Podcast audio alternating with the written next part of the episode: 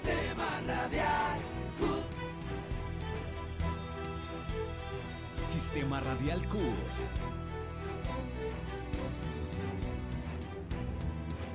Sistema Radial CUT. Sistema Radial CUT.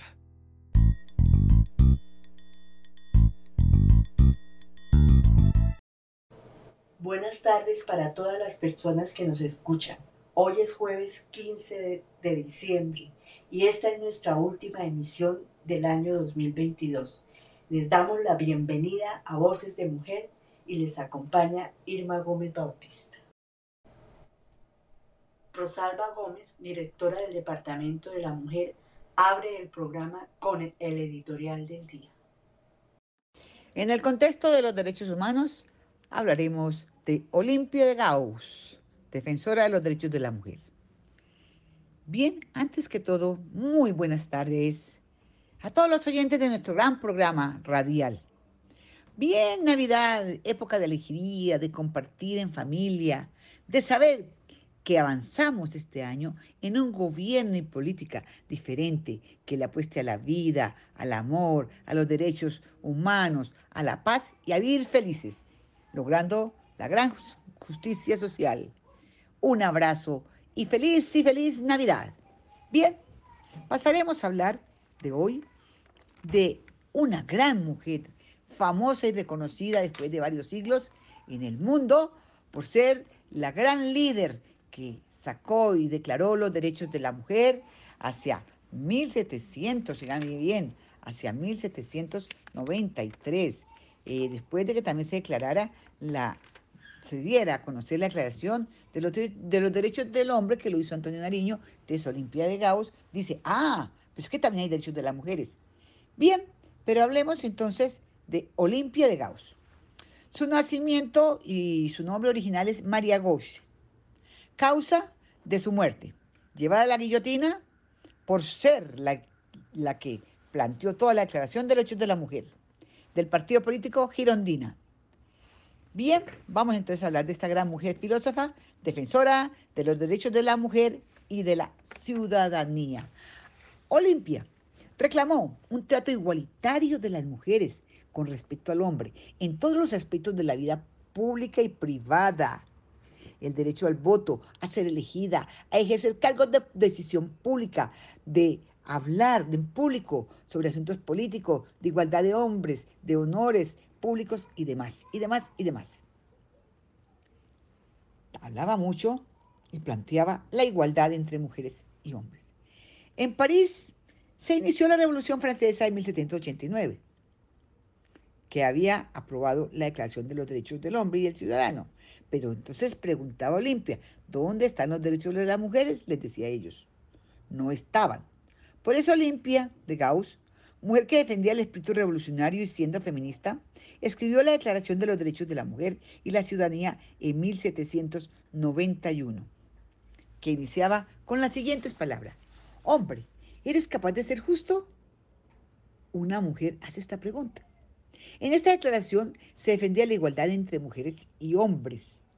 Educación, derecho al voto, acceso al trabajo, acceso al trabajo, forma parte del ejército, igual, igualdad física, e igualdad fiscal, el divorcio, reconocimiento paterno de los niños, la niña nacido fuera del matrimonio, etcétera, etcétera. Tantos puntos de los derechos de las mujeres. Frase célebre de ella. Si la mujer tiene derecho de subir al caldazo, debe tener también el de subir a la tribuna. Eso lo plantea en el artículo décimo de la Declaración de los Derechos de la Mujer y la Ciudadanía. ¿Quién era pues Olimpia? Nació en Montauban, localidad en la región Pioneros de Francia, hija ilegítima de un aristócrata. Fue reconocida por el esposo de su madre. Se casó en 1765 a los 17 años y tuvo un hijo. Luego más adelante ah, nace una hija que la niña pues muere tristemente. Ella se frecuentaba salones literarios constantemente y allí hacía públicas sus tertulias muy interesantes a nivel político sobre los derechos de las mujeres. Escribió varias obras de teatro, entre ellas una gran obra literaria que la destacó mucho, llamado La esclavitud de los negros en 1792, obra que se polémica, siendo repudiada por muchos y perseguida. Fue cancelada en la Bastilla en 1791. Escribió esto en su famosa Declaración de los Derechos de la Mujer y la Ciudadanía. Por esto fue detenida. En 1793 fue detenida, fue llevada enferma a una cárcel, empeñó sus joyas para que sea mejor atendida y llevara a un sitio donde se llevaban las reclusas que estaban enfermas.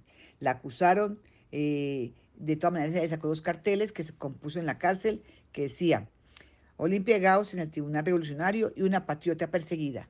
En su ejecución, eh, por esto fue llevada a la guillotina el 3 de noviembre de, de 1973 subió al caldazo con valor y dignidad.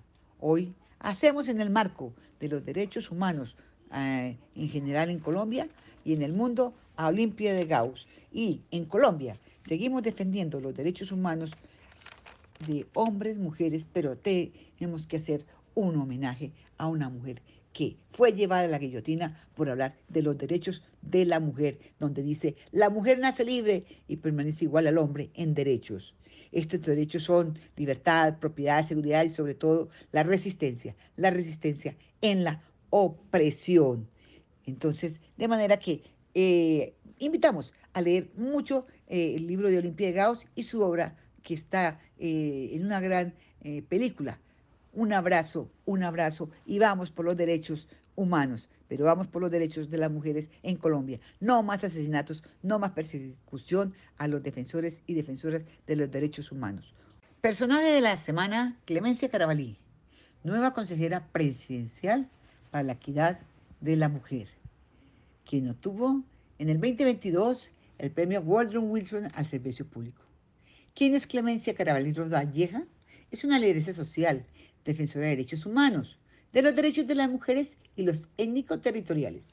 Nació en el municipio de Buenos Aires, en el norte del Cauca, es tecnóloga industrial y administradora de empresas de la Universidad Santiago de Cali, fundadora de la Asociación de Mujeres Afrodescendientes, que ha dedicado más de 30 años a la construcción de la paz territorial y a tender puentes para que las mujeres, sobre todo las más vulnerables, accedan a derechos básicos, a la justicia y a la autonomía económica.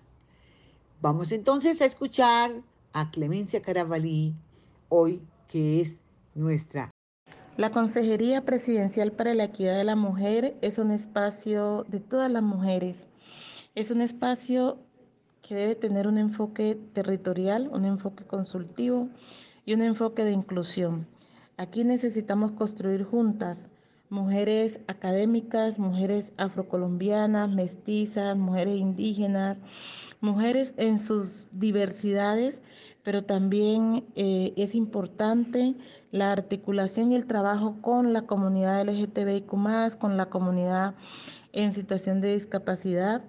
Y por supuesto, este tiene que ser un espacio de escucha para construir juntas eh, el país que soñamos para aportarle a la construcción de la paz y para aportarle a una sociedad eh, cuyo centro sea el cuidado de la vida, la defensa de los derechos y la garantía de acciones que contribuyan a lograr que todos superemos las situaciones complejas de discriminación y de violencia, especialmente la violencia contra las mujeres, que tanto daño nos sigue haciendo en este país. Actualmente sentimos eh, una impotencia enorme porque aún no logramos parar las enormes cifras de violencia contra las mujeres. Lamentablemente seguimos atendiendo a hechos de feminicidios, de violencia sexual, a hechos de asesinato, incluso de niñas. Eh, situación que es muy dolorosa para nosotros como gobierno, pero seguimos trabajando precisamente para que todos esos entornos cambien y que podamos contar con un entorno protector para todas las mujeres del país. En este sentido, desde la consejería hemos identificado cinco líneas de trabajo. La primera que tiene que ver con la autonomía económica de las mujeres, desde la cual aspiramos a contribuir a que haya mucho más mujeres empoderadas y que eso contribuya a disminuir la violencia hacia las mujeres. la segunda línea tiene que ver con mujeres libres de violencia y garantía de derechos sexuales y reproductivos. La tercera línea tiene que ver con mujeres, justicia, paz y seguridad. Punto muy importante ahora, justamente cuando iniciamos los diálogos para el logro de la paz total en nuestro país.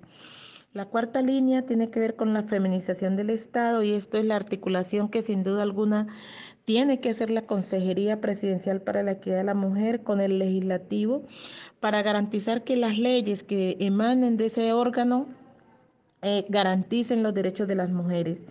Y finalmente la quinta línea tiene que ver con mujeres defensoras de la vida y cuidadoras del territorio. Para nosotros es muy importante la labor que hacen las mujeres defensoras de derechos humanos para garantizar no solo la paz, sino para garantizar, para garantizar justicia y para garantizar inclusión en este país. Tenemos tres líneas transversales que tienen que ver con la interseccionalidad y la no discriminación porque el enfoque étnico donde podamos estar las mujeres afrocolombianas, pero también las indígenas, las mestizas, las campesinas, es fundamental en este ejercicio de gobierno del cambio. Y la línea transversal de comunicación que tiene que servir para hacer esas transformaciones culturales que requiere la sociedad, para vernos con, con ojos distintos, con ojos de hombres y mujeres que le apostamos a un país donde quepamos todos y todas. Un saludo enorme a, la, a esta gran audiencia. Eh, decirles que cuentan con la mano extendida desde la consejería para que trabajemos juntas en este propósito de lograr que Colombia sea un país potencia mundial de la vida, porque tenemos todas las herramientas y todas las condiciones para que así sea. Solo requerimos trabajar y caminar todos hacia el mismo lado para lograr ese propósito superior donde la vida esté en el centro de todas nuestras acciones. Bendecido día para todos y para todas. Consejera presidencial para la equidad de la mujer. La Consejería Presidencial para la Equidad de la Mujer es un espacio de todas las mujeres. Es un espacio que debe tener un enfoque territorial, un enfoque consultivo, y un enfoque de inclusión. Aquí necesitamos construir juntas mujeres académicas, mujeres afrocolombianas, mestizas, mujeres indígenas, mujeres en sus diversidades, pero también eh, es importante la articulación y el trabajo con la comunidad LGTBIQ, con la comunidad en situación de discapacidad.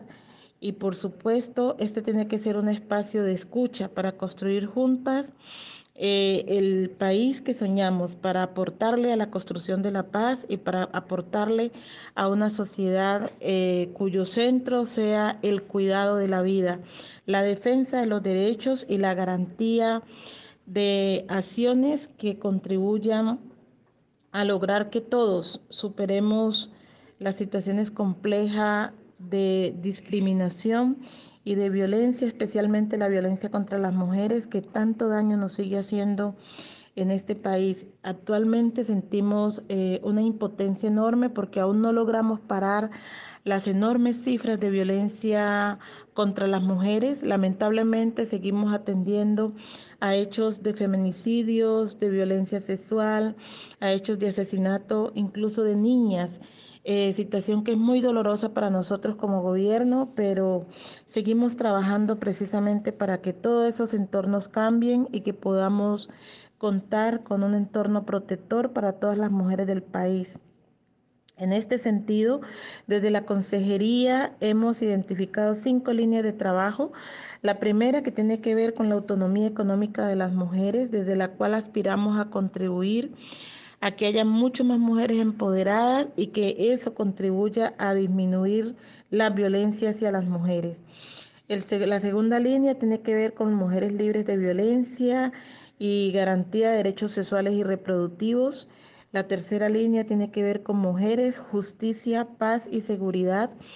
Punto muy importante ahora, justamente cuando iniciamos los diálogos para el logro de la paz total en nuestro país. La cuarta línea tiene que ver con la feminización del Estado y esto es la articulación que sin duda alguna tiene que hacer la Consejería Presidencial para la Equidad de la Mujer con el legislativo para garantizar que las leyes que emanen de ese órgano eh, garanticen los derechos de las mujeres. Y finalmente la quinta línea tiene que ver con mujeres defensoras de la vida y cuidadoras del territorio. Para nosotros es muy importante la labor que hacen las mujeres defensoras de derechos humanos para garantizar no solo la paz, sino para garantizar, para garantizar justicia y para garantizar inclusión en este país. Tenemos tres líneas transversales que tienen que ver con la interseccionalidad y la no discriminación porque el enfoque étnico donde podamos estar las mujeres afrocolombianas, pero también las indígenas, las mestizas, las campesinas, es fundamental en este ejercicio de gobierno del cambio. Y la línea transversal de comunicación que tiene que servir para hacer esas transformaciones culturales que requiere la sociedad, para vernos con, ojos distintos, con ojos de hombres y mujeres que le apostamos a un país donde quepamos todos y todas. Un saludo enorme a, la, a esta gran audiencia. Eh, decirles que cuentan con la mano extendida desde la consejería para que trabajemos juntas en este propósito de lograr que Colombia sea un país potencia mundial de la vida, porque tenemos todas las herramientas y todas las condiciones para que así sea. Solo requerimos trabajar y caminar todos hacia el mismo lado para lograr ese propósito superior donde la vida esté en el centro de todas nuestras acciones. Bendecido día para todos y para todas. Freddy Rodríguez nos hará el análisis de la película de la semana. Adelante, Freddy.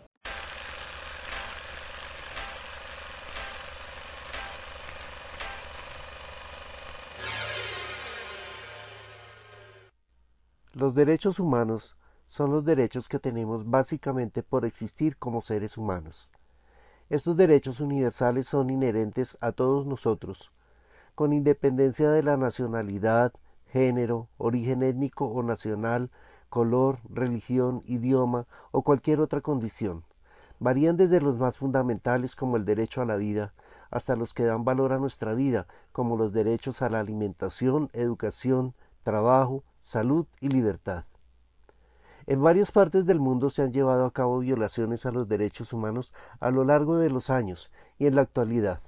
Por ello, el cine ha sido una herramienta para visibilizar esas faltas y educar a las poblaciones acerca de estos hechos, además de que es una de las vías más usadas para denunciar casos que podrían haber quedado impunes. Desde Hollywood, como producciones independientes, han dado voz y visibilización a casos populares de falta de derechos humanos, como los actos de genocidio, o por medio de dichas producciones se han dado a conocer otros actos. Recomiendo como la película de la semana y disponible en Netflix y con relación al tema, La lista de Schindler. Es considerada una de las mejores películas de la historia. Hoy en día estamos acostumbrados a ver todo en color, y en los 90 también. Lo primero que choca de la película es que se opta por grabarla en blanco y negro. Pero la ausencia de colorido en el film es lo primero que nos marcará y hará que empaticemos con una época y situación que casi nadie conoce, por suerte. La ausencia de esperanza marca cada fotograma de la lista de Schindler. ¿Por qué? ¿Qué esperanza puede haber en el lugar más miserable del mundo?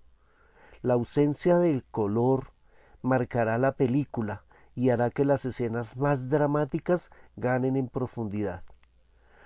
Los únicos atisbos de color que hay son la niña de rojo, que simboliza dos cosas importantes, el momento en que algo cambia en el interior de Oscar Schindler y al mismo tiempo la pasividad de los gobiernos aliados que, conociendo de sobra las atrocidades que estaban sucediendo bajo el régimen nazi, no hicieron nada por bombardear o sabotear las vías ferroviarias para detener este exterminio.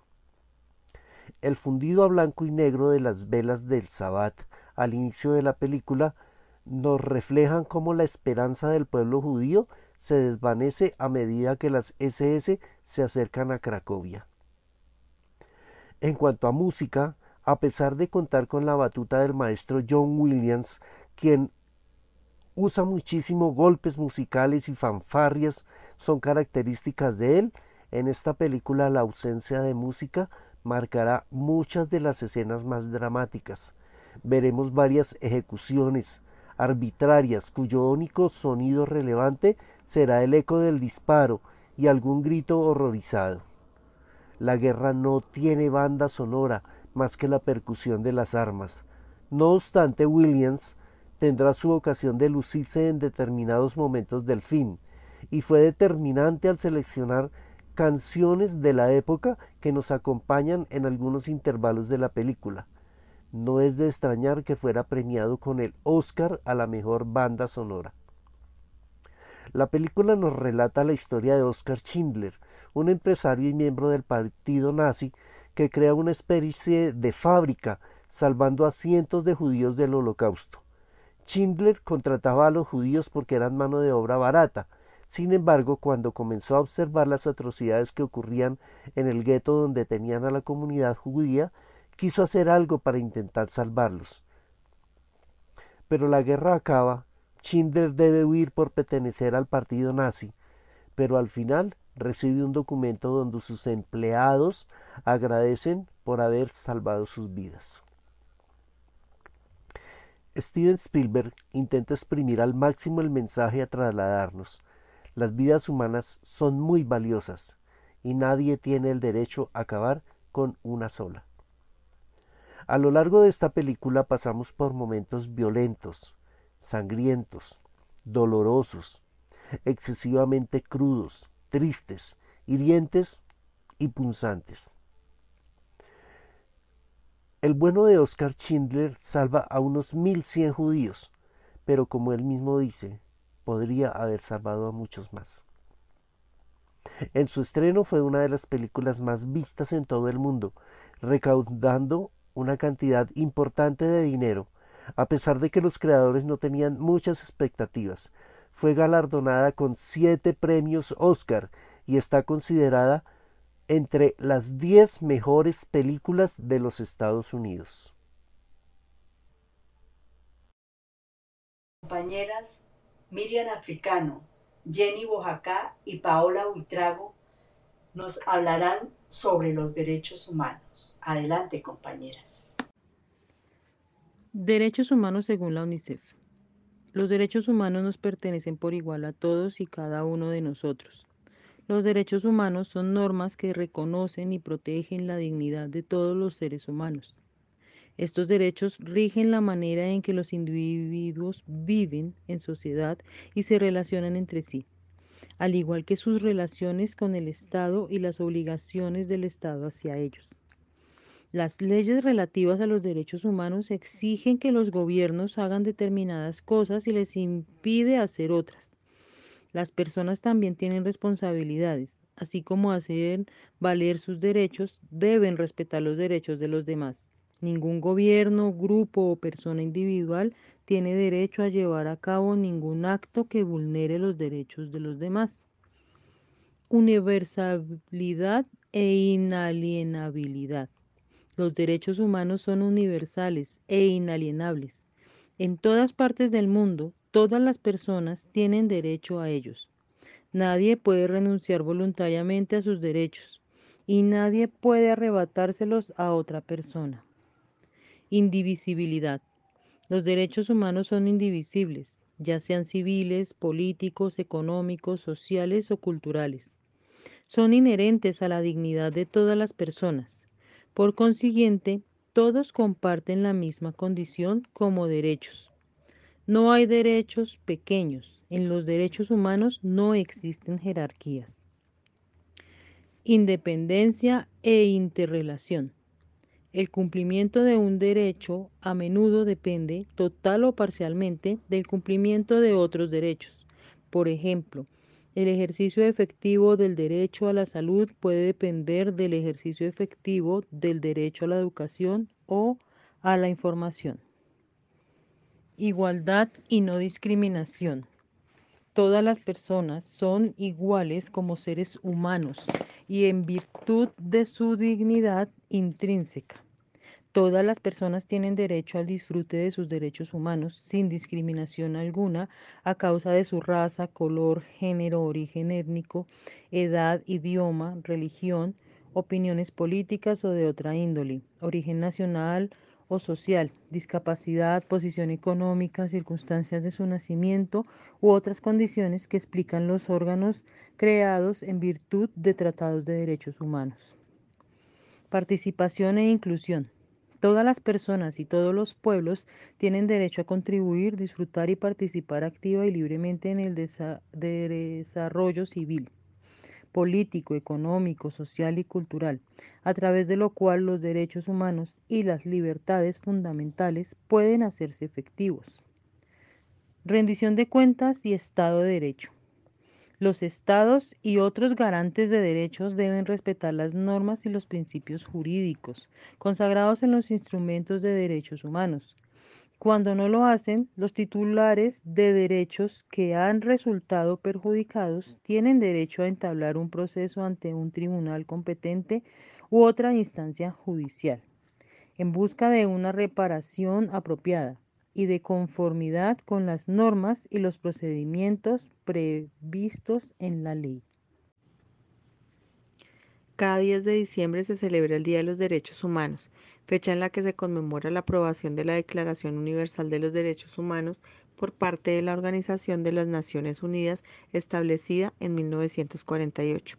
Esta conmemoración en Colombia empezó a tener visibilidad hace muy poco debido a los múltiples factores, entre ellos las secuelas sociales derivadas del conflicto armado. Por su parte, el gobierno actual ha manifestado su interés de evitar y tomar acción ante las continuas violaciones de los derechos humanos en el país. Los acuerdos de paz se han intentado en el país y han sido parte de la esperanza por la justicia y el respeto a los derechos humanos. Sin embargo, aquellas personas o grupos que no pertenecían a este proceso mostraron su inconformidad, cobrando la vida de múltiples líderes y lideresas sociales, desestabilizando su desarrollo. La misión médica tampoco ha sido exenta de estas violaciones a lo largo y ancho del país. El pasado 28 y 29 de octubre, el sindicato ANTOC dio un informe en el decimotercer Foro Nacional de Derechos Humanos y la Paz, defender la vida, construir la paz integral con justicia social. A través de la historia se da fe de la existencia de varios instrumentos políticos y jurídicos de origen y aplicación internacional para amparar este ejercicio de la dignificación histórica el Tratado de Paz de Versalles de 1919, también está la Declaración de Filadelfia de la Organización Internacional del Trabajo, convenios como el 87 y el 98 de esta misma organización, la Carta Social Europea de 1961, la Declaración Americana de los Derechos y Deberes del Hombre, el Pacto Internacional de los Derechos Civiles y Políticos y el Pacto Internacional de los Derechos Económicos, Sociales y Culturales, entre otros. El Estado colombiano ha suscrito todos estos tratados, los cuales han sido ratificados por el Congreso de la República. Por tanto, hacen parte de la legislación interna por mandato constitucional. Sin embargo, su aplicación para los trabajadores solo constituye una ilusión. No obstante, los gobiernos colombianos se esfuerzan en diferentes escenarios y foros internacionales para demostrar el cumplimiento de todos estos instrumentos garantistas. La evidencia demuestra lo contrario particularmente en algunos segmentos donde los trabajadores les resulta más indiscutible.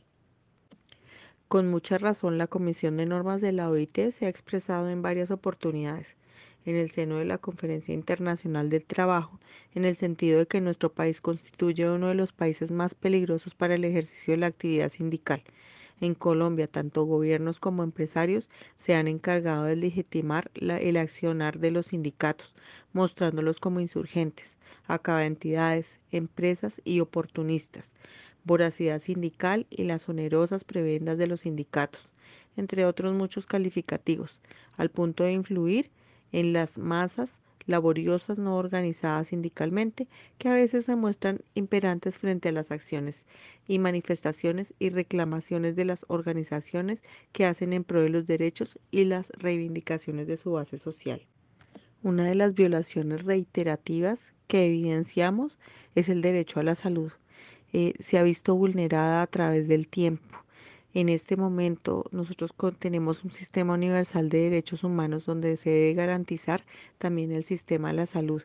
Eh, el Sistema Interamericano de Derechos Humanos, en la Convención Americana de Derechos Humanos, Protocolo de Salvador, en la Convención para Prevenir, Sancionar y Erradicar la Violencia contra la Mujer, la Convención para la Eliminación de todas las formas de discriminación contra las personas con discapacidad. Está la Declaración Universal de los Derechos Humanos y la Declaración del, Alma Ata sobre la atención primaria en salud. Estas eh, normas han trazado unos elementos esenciales que garantizan el derecho a la salud, más allá de la provisión de bienes y servicios de atención y la prevención de las enfermedades y discapacidades, que incluyen las condiciones y medios para ejercer la autonomía de las personas y comunidades, y para contar con una vida digna y saludable, en especial agua potable, saneamiento básico, alimentación sana y suficiente, educación en salud, ambiente sano, trabajo digno, saludable, vivienda sana, entre otros.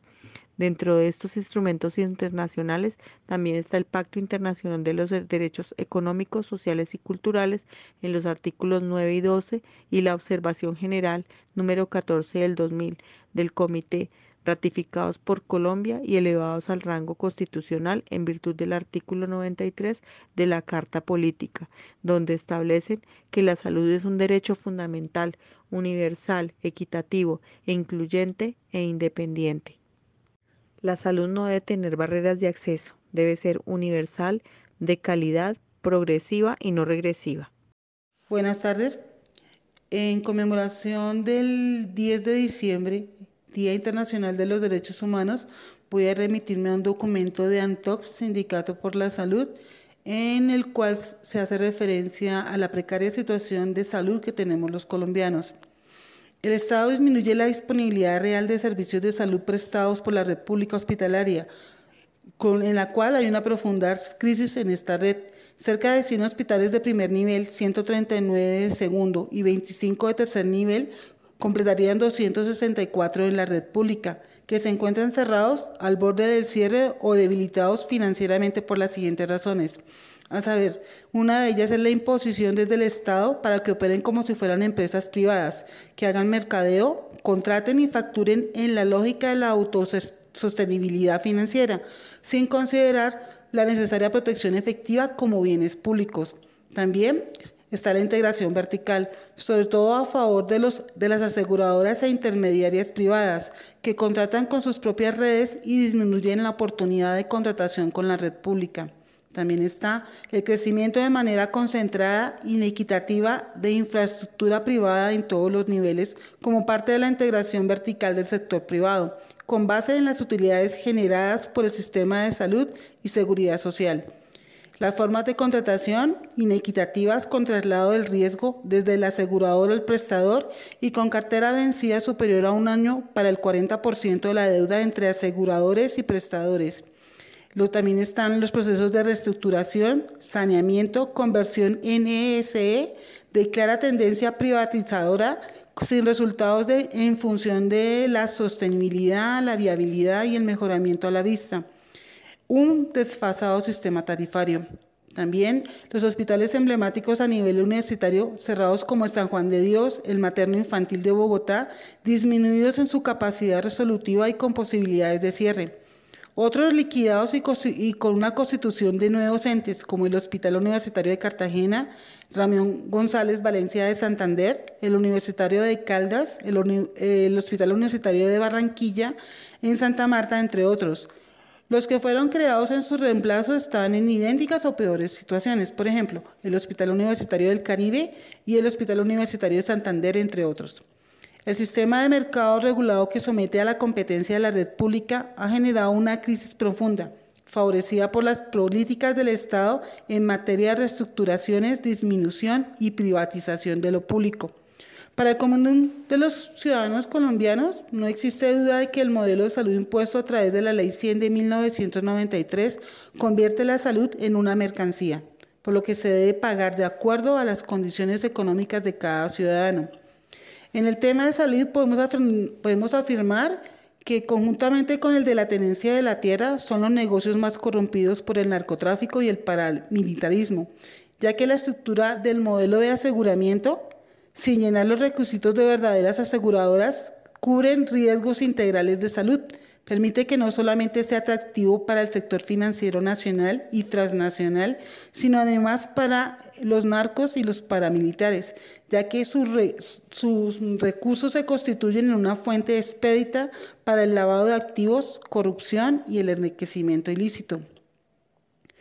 Los cuantiosos recursos destinados a la salud y la seguridad social se constituyen con el único fin de que los intermediarios financieros, grupos económicos nacionales y extranjeros, los grupos paramilitares y todos los corruptos puedan lucrarse en detrimento de millones de colombianos y colombianas, que no pueden acceder a los servicios y menos disfrutar del derecho a la salud y niveles de bienestar y de vida, acordes a su condición social y humana.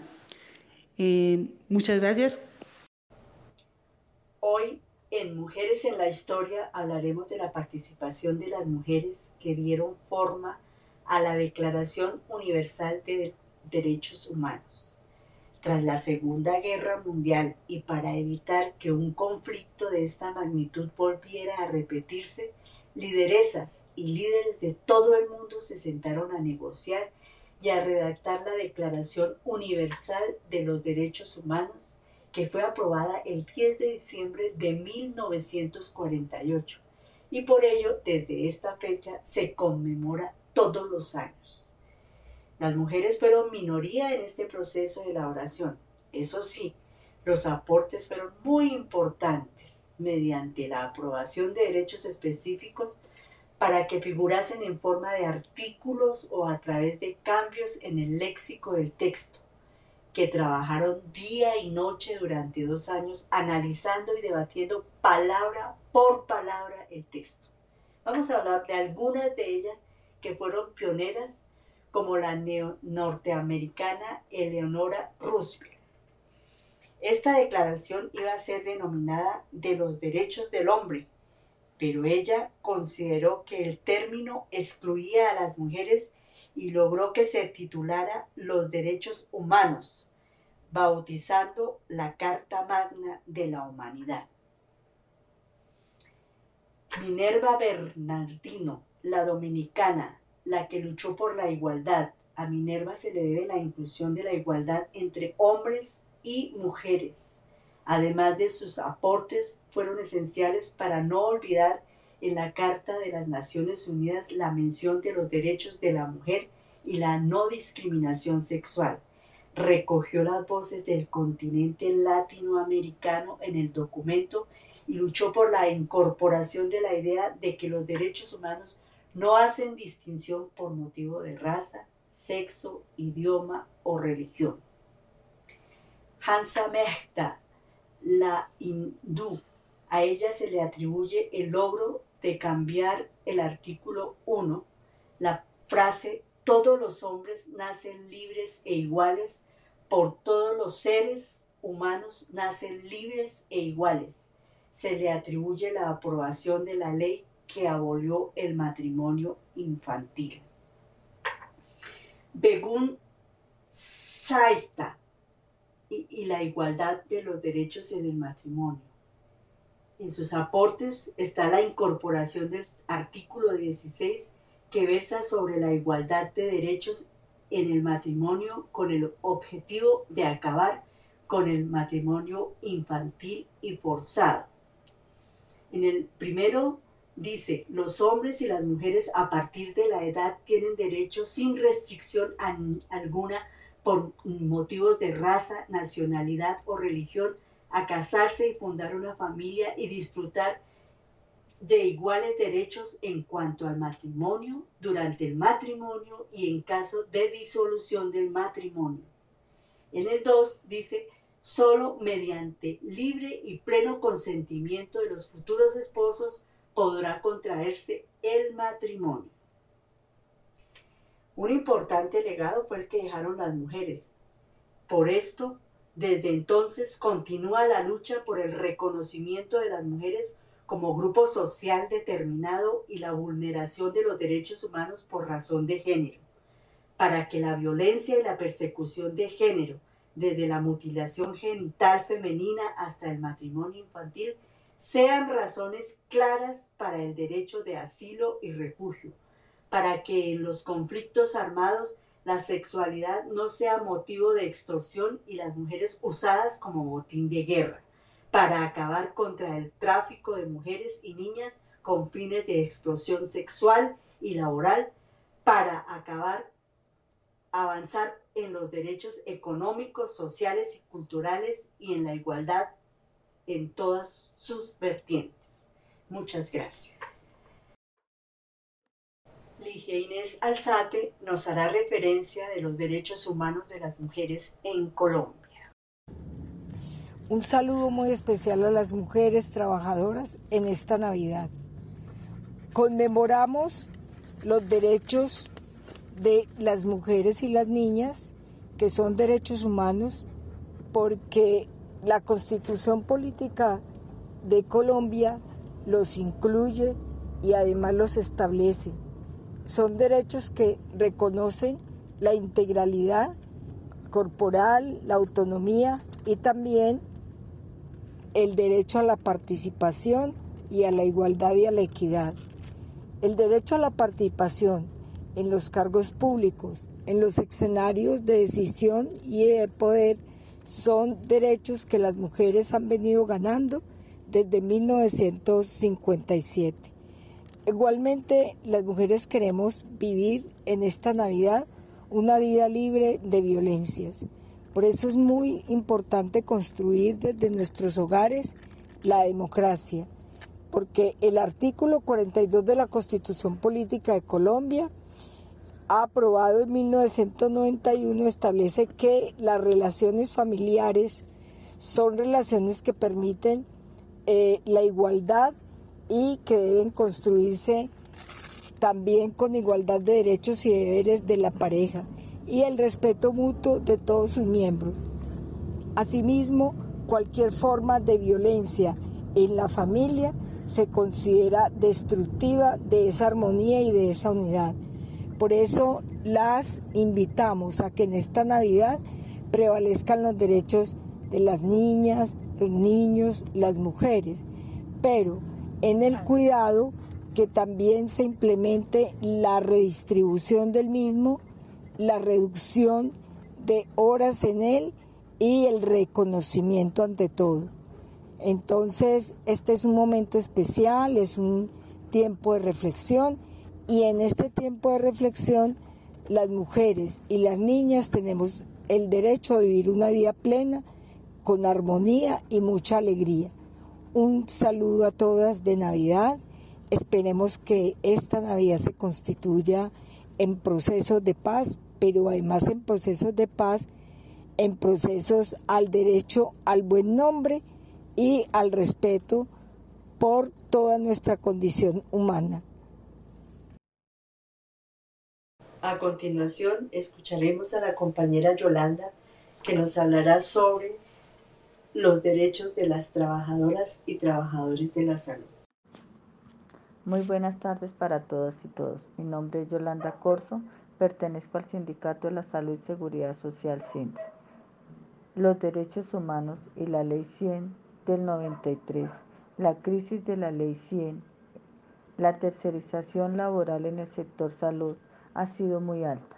En nuestro país, el trabajo remunerado, como lo indica la OIT y la Organización Panamericana de la Salud, el 75% de los trabajadores de la salud somos mujeres y de los cuales la tercerización laboral ha llevado a una crisis profunda de los derechos laborales. Hay estadísticas previas que han demostrado que los trabajadores del cuidado en algunos contextos reciben menos pagos como pasa en el sector salud.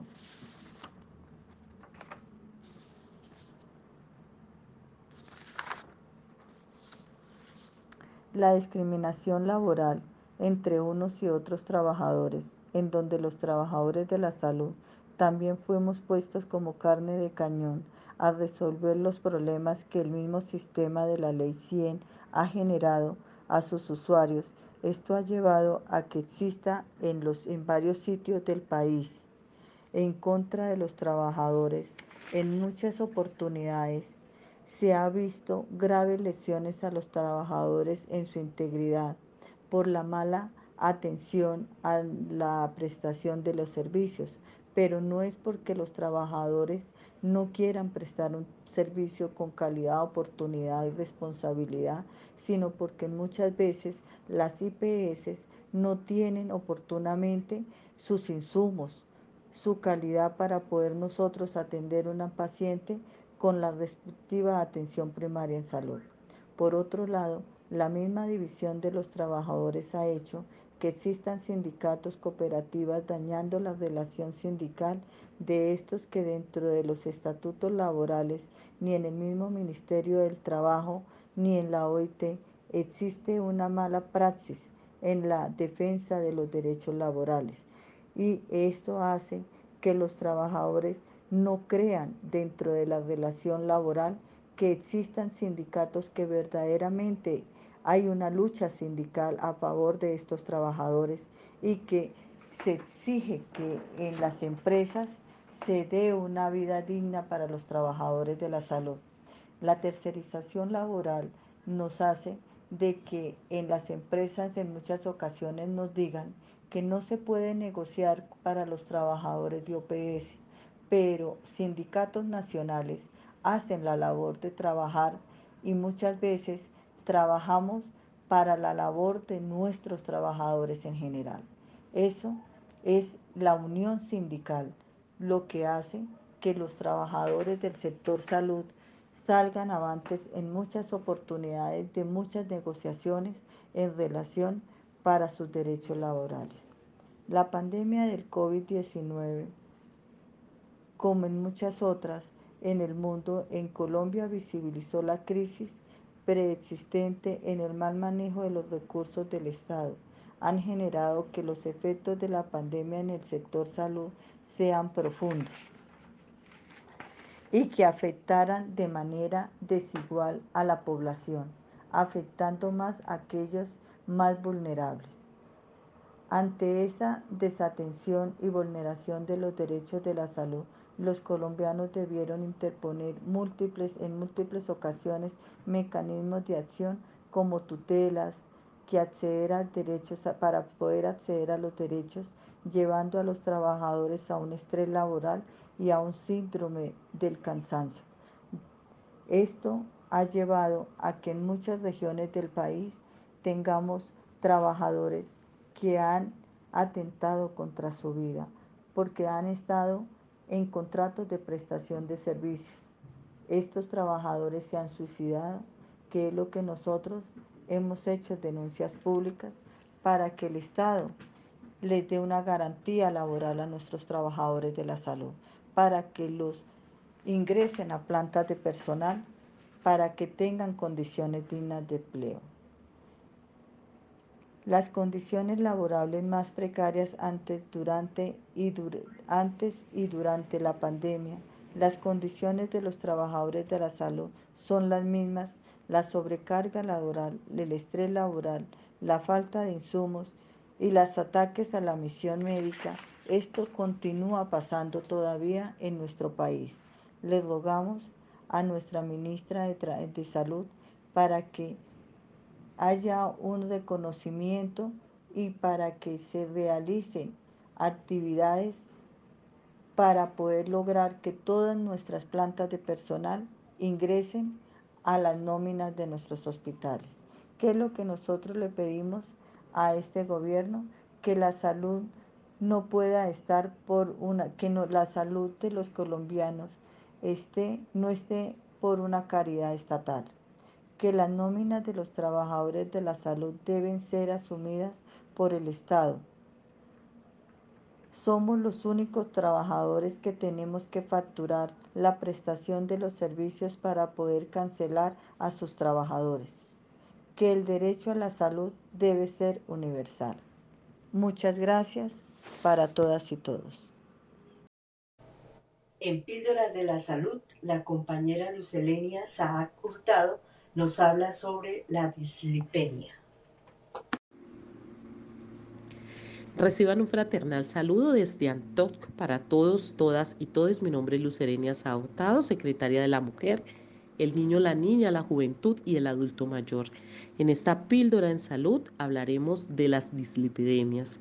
La dislipidemia o dislipemia es la alteración en los niveles de lípidos, grasas en sangre, fundamentalmente colesterol y triglicéridos. El exceso de colesterol en sangre produce la acumulación del mismo dentro de las arterias, fenómeno que se conoce como aterosclerosis que nos llevan a niveles excesivamente elevados de colesterol o grasas lípidos en sangre. La dislipidemia aumenta las probabilidades de arterias obstruidas, aterosclerosis, que nos conllevan a infartos, derrames cerebrales y otras complicaciones del sistema circulatorio, especialmente en los fumadores. En los adultos suele estar relacionada con la obesidad, una dieta poco saludable y la falta de ejercicio. La dislipidemia generalmente no presenta síntomas. Una dieta saludable, ejercicio y fármacos reductores de lípidos pueden ser útiles para prevenir complicaciones. Los tipos de dislipidemia son hipercolesterolemia aislada, hipertrigliceridemia aislada, dislipidemia mixta y colesterol HDL bajo. Entonces, ¿cuáles son las causas de este grupo de eventos? Las principales causas son estilos de vida no saludables, vida sedentaria y una ingesta elevada de productos hipercalóricos. Otras afecciones como la diabetes mellitus tipo 2, la nefropatía crónica y la cirrosis. Así como el uso de ciertos fármacos están asociados con aparición de dislipidemia y consumir grandes cantidades de alcohol. ¿Cuándo empieza a ser peligroso entonces este tipo de eventos? El colesterol LDL o colesterol malo, menos de 100 miligramos sobre decilitros. Las cifras por encima de 160 miligramos sobre decilitros son peligrosas. Los triglicéridos, esta grasa debe estar por debajo de 150 miligramos sobre decilitros y se habla de hipertrigliceridemia si las cifras son mayores de 500 miligramos sobre decilitros entonces vamos a tener unas complicaciones al presentar estos eventos, como enfermedades del páncreas y del hígado, piedras o cálculos en la vesícula biliar, aterosclerosis, que es el engrosamiento y taponamiento de las arterias, que da lugar a angina de pecho, infarto de miocardio, accidente cerebrovascular y arteriopatía periférica enfermedades del corazón, infartos, como ya lo hemos venido diciendo, insuficiencia cardíaca y angina de pecho. Se requiere diagnóstico médico porque generalmente no se presentan síntomas, pero está asociado a una evidente circunferencia abdominal a causa de la grasa que se presentan al interior de las arterias. Entonces, el ejercicio físico, tratamiento que consiste en cuidado personal, y estatinas. Una dieta saludable, ejercicios y fármacos reductores de lípidos pueden ser útiles para prevenir complicaciones. Realizar una actividad aeróbica durante 20 a 30 minutos, 5 días a la semana, mejora la salud cardiovascular. Se debe disminuir el consumo de carnes rojas, huevos máximo dos o tres veces por semana, no consumir o disminuir circunstancialmente leche entera y derivados de la misma como helados, nata, mantequillas, yogures enteros, quesos grasos. Consuman preferentemente aceite de oliva y evite los aceites de coco y de palma, presentes frecuentemente en productos de bollería, fritos y precocinados. Una dieta baja en grasa es una dieta que restringe la ingesta de grasas y a menudo también de grasas saturadas y colesterol. Las dietas bajas en grasas tienen el propósito de reducir la obesidad y enfermedades del corazón. La píldora del día de hoy los invita a mejorar los estilos de vida, los cuales deben ser saludables, permitirán que tengamos una salud óptima y podamos disfrutar del compartir con nuestras familias por mucho tiempo al prolongar nuestra vida. Feliz día en unión familiar. Compartimos hoy en Colombia el evento de la juventud y, está con nosotros y con nosotras en el programa radial mm, Jordanian Ureña. Ella es de las políticas sociales de la CCA, pero hoy la felicitamos que pasa a ser secretaria junta de la CCI. Cuéntenos toda esa experiencia suya como mujer joven. El mensaje para las mujeres que escuchan el programa de Voces de Mujeres de la Cruz. Bien, muchísimas gracias. Un saludo para todas las compañeras. y los compañeros eh, de Voces de Mujeres de la CUT. Es un honor y un placer muy grande compartir acá con ustedes en el marco de esta reunión regional de nuestra juventud trabajadora. Y bien, eh, como decías, el, asumir espacios eh, de jóvenes, espacios de mujeres, siempre es complicado, ¿no? Eh, no, no siempre es fácil. Ahora bien, cuando se tiene la determinación y se asume ese compromiso de lucha por mejorar la vida de nuestra gente, de nuestras compañeras, sobre todo que históricamente la hemos pasado tan mal, que la historia nos ha maltratado tanto, ¿no? Eh, a niveles de espacios, a niveles de espacio, de, de, de intervenciones. Eh, pues uno se da cuenta que hay mucho por qué luchar y que el reto y el desafío es bastante grande, pero también asume esa responsabilidad de continuar eh, esta lucha, esta construcción de alternativas, esta construcción de, respuestas para que las mujeres y las juventudes pues pasen cada vez más a tener relevancia en el movimiento sindical, porque hoy en día eh, está muy complicada la vida, el mundo sindical cambia mucho, hay realidades que quizás no le estamos viendo desde las perspectivas de las y los jóvenes, el tema de las mujeres que hemos logrado avanzar mucho, pero que todavía nos falta mucho más, y ahí voy a ese mensaje que tú me mencionabas de, de continuar continuar, compañeras. Eh, nadie nos ha regalado nada ni nos va a regalar nada tenemos que seguir generando resultados en conjunto, resultados colectivos en favor de nuestras compañeras, que por lo general el camino se nos complica tanto. Entonces, ese es el llamado, el seguir, el no perder la esperanza en que hemos logrado eh, algunas conquistas, de que nos hacen falta muchas otras más y por eso hay que seguir eh, construyendo en colectivo, asumiendo la unidad como parte de nuestra lucha. La unidad de las mujeres es importantísima para poder eh, generar otras conquistas y seguir avanzando en esa transformación sindical que merece el mundo de hoy, el sindicalismo de hoy y que obviamente no puede faltar la participación activa y efectiva de las mujeres. Cuando hablamos de transformación, estamos hablando de una participación real de, de las mujeres en todos los espacios de debate, en todos los espacios de desarrollo y de toma de decisiones. Bueno, y ahora ya, ya la despedida del, del ratito que nos compartes desde la CCI, ¿cuál es tu principal reto? Yo creo que seguir aportando a un sindicalismo que cada vez sea más representativo, más diverso, que tenga más fuerza y que las mujeres eh, también tengan mayor representatividad, las mujeres y, la juventud, y que ese sindicalismo, pues todas nuestras compañeras y compañeros de los diferentes sectores se puedan sentir representados, como decíamos hace un rato en el evento de juventud, que las y los compañeros del campo, las y, los compañeros afrodescendientes, trabajadores y trabajadoras eh, de sectores informales, pero también eh, los afrodescendientes, los LGBTIQ, las diversidades que tiene el movimiento sindical, pues cada vez se pueda sentir, pueda sentir que sus luchas están también en nuestra agenda política. Bueno, muchas gracias. Estamos con Rafael Freire y él nos va a comentar sobre las políticas de la CSA para la implementación de la economía del cuidado. Buenas tardes, es un gusto estar uh, en este programa. Uh, trazer el saludo de la Confederación Sindical de las Américas. Bueno, uh, en relación a la, la nuestra política uh, sobre el cuidados é uma política construída há um largo tempo. Uh, já se parte de nossas resoluções do Congresso e de nossa plataforma de desenvolvimento das Américas, La Plata. A ideia central é que existe uma, uh, uma economia uh, dividida, que são produtivas, dividida em, em, setores, uma que está pagada e outra que não está, uh, que hace parte de um mesmo sistema. Então, na realidade, os cuidados se parte de uma estrutura econômica uh, que não são remuneradas. Uh, e esta se divide em muitas formas. Uma parte é remunerada, como o tema de las guarderias, de los hospitales, eh, los cuidadores, etc. A outra não, que é, em sua grande maioria das vezes recai sobre a família. O que defendemos em la CSA? Que os cuidados seja, primeiro, uma política universal, que pode estar em todas as pessoas, homens ou mulheres.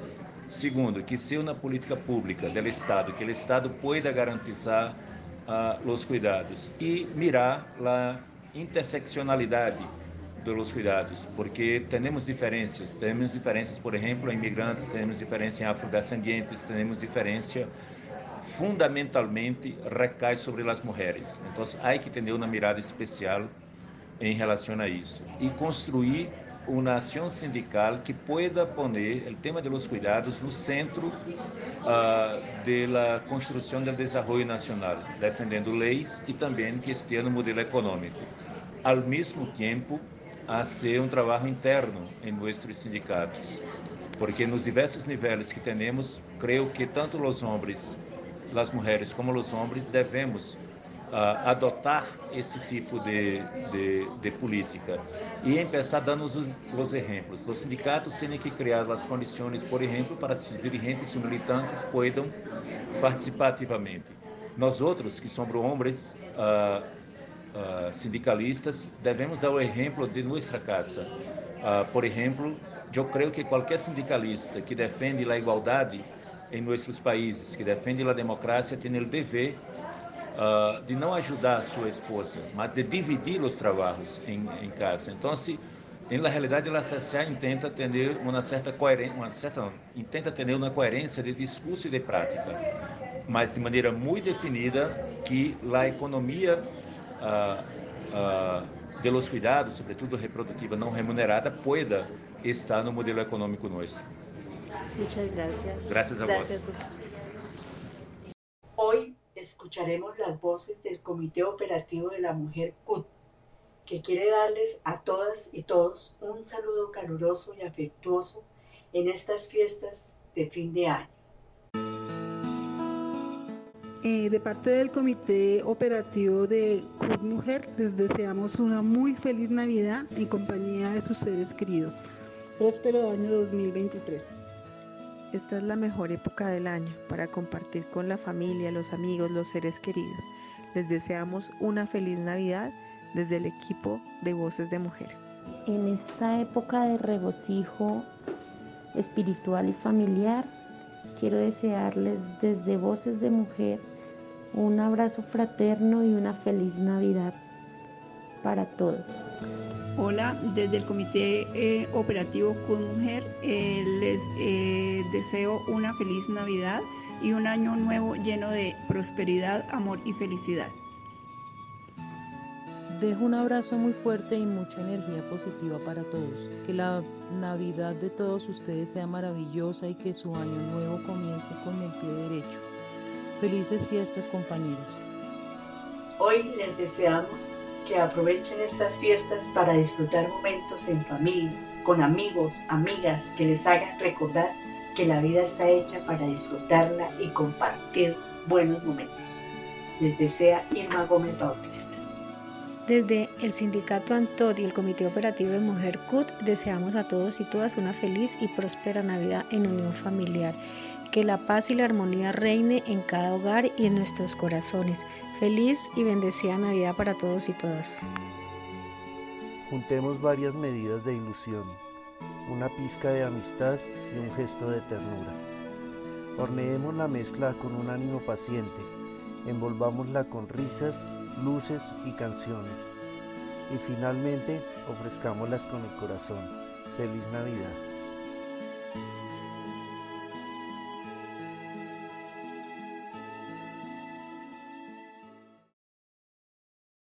Hemos llegado al final del programa del día de hoy y del año, agradeciendo a quienes se conectaron y participaron en todos los programas del 2022 y recordándoles que en el 2023 nos encontraremos los jueves a partir de la una de la tarde. Felices fiestas y feliz 2023.